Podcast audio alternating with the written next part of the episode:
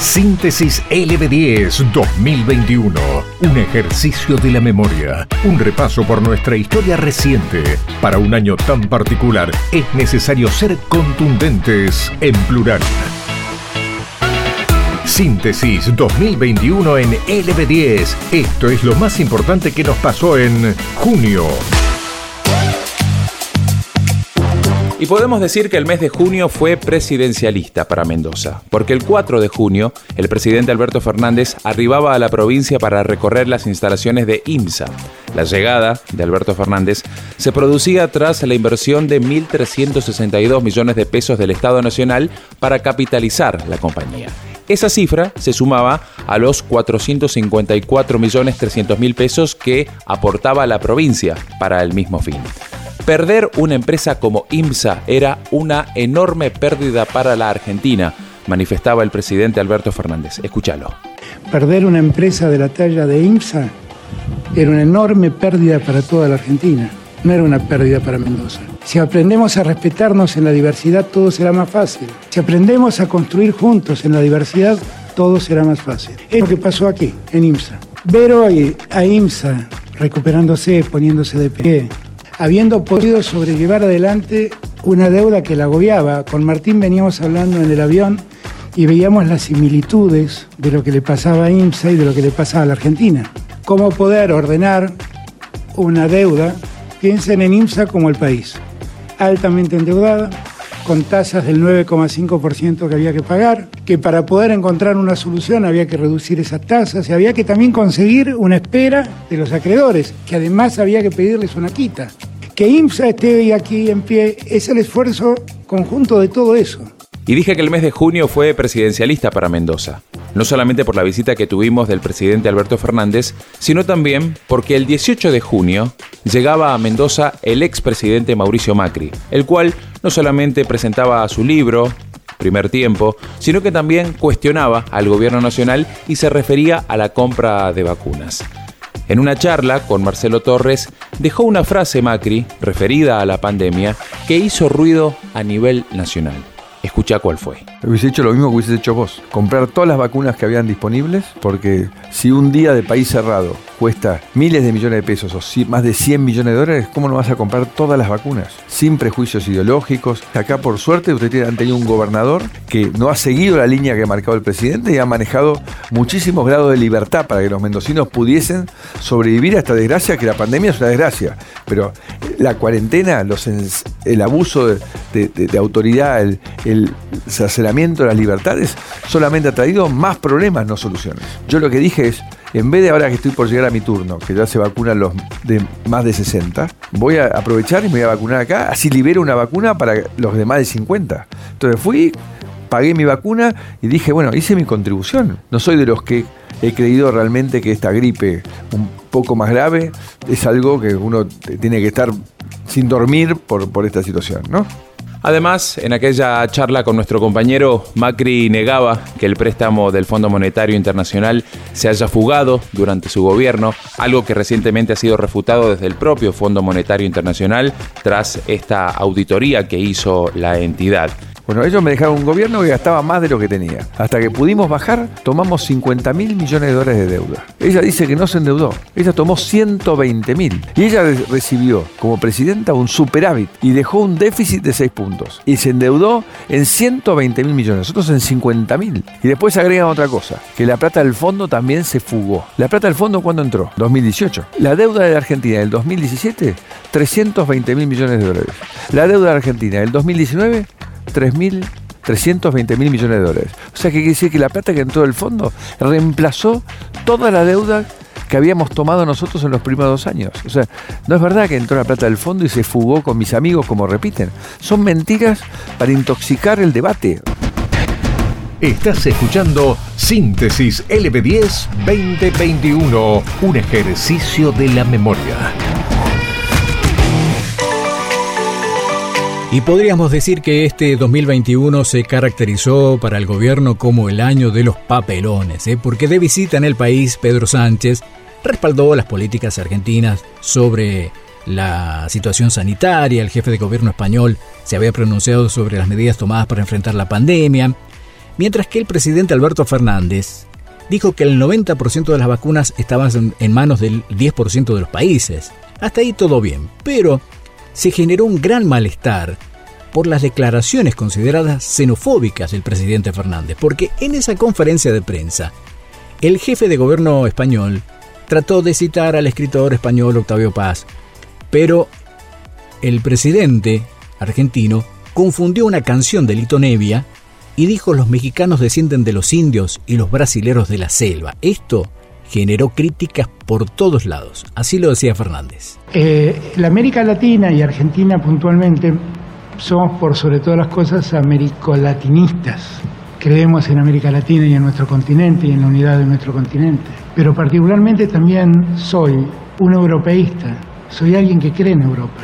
Porque de Europa escribió alguna vez Octavio Paz que los mexicanos salieron de los indios, los brasileros salieron de la selva, pero nosotros los argentinos llegamos de los barcos. Y eran barcos que venían de allí, de Europa. Y así construimos nuestra sociedad. Y Europa ha sido, en todo tiempo, ha estado entre los principales inversores reales, no financieros, inversores para el desarrollo de nuestro país. Después, a través de su cuenta en Twitter, el presidente Alberto Fernández intentó alguna disculpa, pero no quedó muy bien parado después de lo que dijo. Estos son los hechos más importantes de junio. Y en el plano internacional había elecciones en Perú después de una convulsionada situación política que le tocaba vivir a ese país, donde por ajustado margen se imponía el candidato de la izquierda Pedro Castillo sobre Keiko Fujimori se convertía así en el nuevo presidente de los peruanos. Por otro lado, el presidente ruso Vladimir Putin anunció la normalización de las relaciones diplomáticas con Estados Unidos tras la cumbre con Joe Biden. Nuestra reunión se llevó a cabo sin hostilidad. El presidente ruso esto lo dijo tras el encuentro realizado en Suiza. Y la Federación Rusia, rusa tiene responsabilidad por la estabilidad en el mundo porque somos las potencias nucleares más grandes del mundo y tenemos la cantidad más grande de ojivas nucleares en el mundo basado en la cantidad y calidad de las armas nucleares modernas.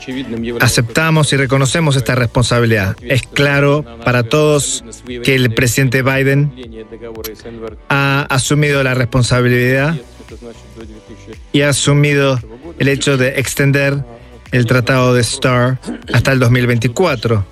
Sin duda, la cuestión permanece de qué sigue a continuación. Hemos llegado a un acuerdo de que comenzarán las consultas a nivel interagencia bajo el ámbito del Departamento de Estado y la Federación Rusa.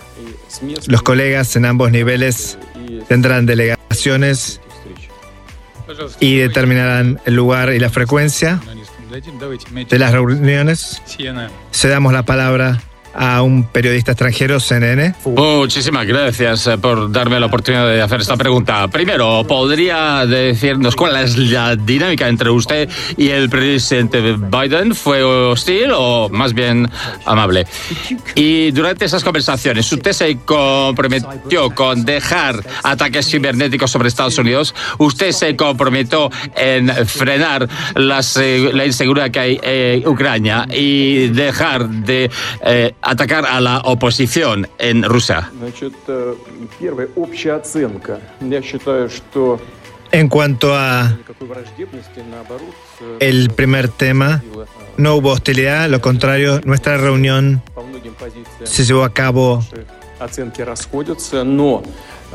y muchas de nuestras posturas no compartimos las posturas en muchos ámbitos, pero ambas partes mostraron una predisposición de entenderse mutuamente. Biden, por su parte, destacó que no hubo amenazas en la conversación, pero reconoció que existen diferencias y ratificó sus reclamos vinculados a los derechos humanos, especialmente por el opositor detenido Alexei Navalny. Síntesis LB10. Te contamos lo más importante que sucedió en el 2021.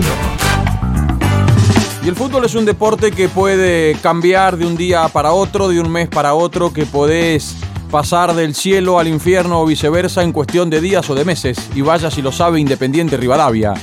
El equipo de Gabriel Gómez, que terminó siendo uno de los protagonistas del campeonato de Primera Nacional, que estuvo muy cerca de jugar por un ascenso a la Primera División del fútbol argentino y que en el mes de junio, no hace tanto tiempo, seguramente te acordarás, era noticia por una situación policial que se había dado no aquí en Mendoza, sino en la provincia de Santa Fe. Fue aquella vez en donde el Azul del Parque había perdido su partido ante Atlético de Rafael, el equipo no andaba bien, había eh, eh, eh, hilvanado una racha negativa de partidos, lo que es el fútbol, que meses después el mismo equipo termina peleando el campeonato. cuando aquel plantel de Independiente sufrió una salvaje y cobarde agresión por parte de un grupo de barras de Independiente Rivadavia, una noticia que recorrió los portales del país y que lamentablemente tuvo como protagonista al plantel mendocino. Fue cuando la delegación de Independiente regresaba de disputar ese partido ante Atlético de Rafaela. El eh, colectivo fue interceptado a la salida de la provincia de Santa Fe por dos autos que estaban cruzados eh, sobre eh, la ruta y fue allí cuando un grupo de barras, bueno, interceptaron al colectivo, lo frenaron, se subieron al micro, inclusive se habló hasta de agresiones físicas a algunos dirigentes que venían sentados en los primeros asientos, de agresiones verbales hacia algunos jugadores del plantel de Independiente Rivadavia. Bueno, horas después de este hecho la noticia trascendió y lamentablemente fue uno de los hechos del año eh, a nivel deportivo, pero también por supuesto a nivel policial. Meses después, estos mismos jugadores, este mismo cuerpo técnico que había sufrido esta salvaje y cobarde agresión allí eh, en las rutas argentinas, eh, empezaba a cambiar la historia, a torcer el brazo y a modificar aquellos insultos y agresiones por aplausos y ovaciones de un equipo que terminó cerrando un muy buen año, que estuvo a muy pocos partidos de ascender por primera vez en la historia a la primera división del fútbol argentino, pero que también, que también tuvo que soportar este tipo de cosas allá por el mes de junio. Síntesis LB10 2021. BTS The Best es el tercer álbum recopilatorio en japonés del grupo surcoreano BTS, lanzado el 16 de junio del 2021 por Universal Music Japón. El disco contiene todas las pistas en japonés que el grupo ha lanzado desde el 2017, incluyendo su sencillo en inglés Dinamita del año 2020. Una pista adicional que le dio también mucho éxito. Se han anunciado siete versiones del álbum con varias cosas diferentes en cada versión. Por ejemplo, diferentes carteles, tarjetas fotográficas y obras de arte. El corte más importante es Fill Out, compuesto en febrero del 2021. ¿Qué te parece si lo escuchamos? BTS Fill Out.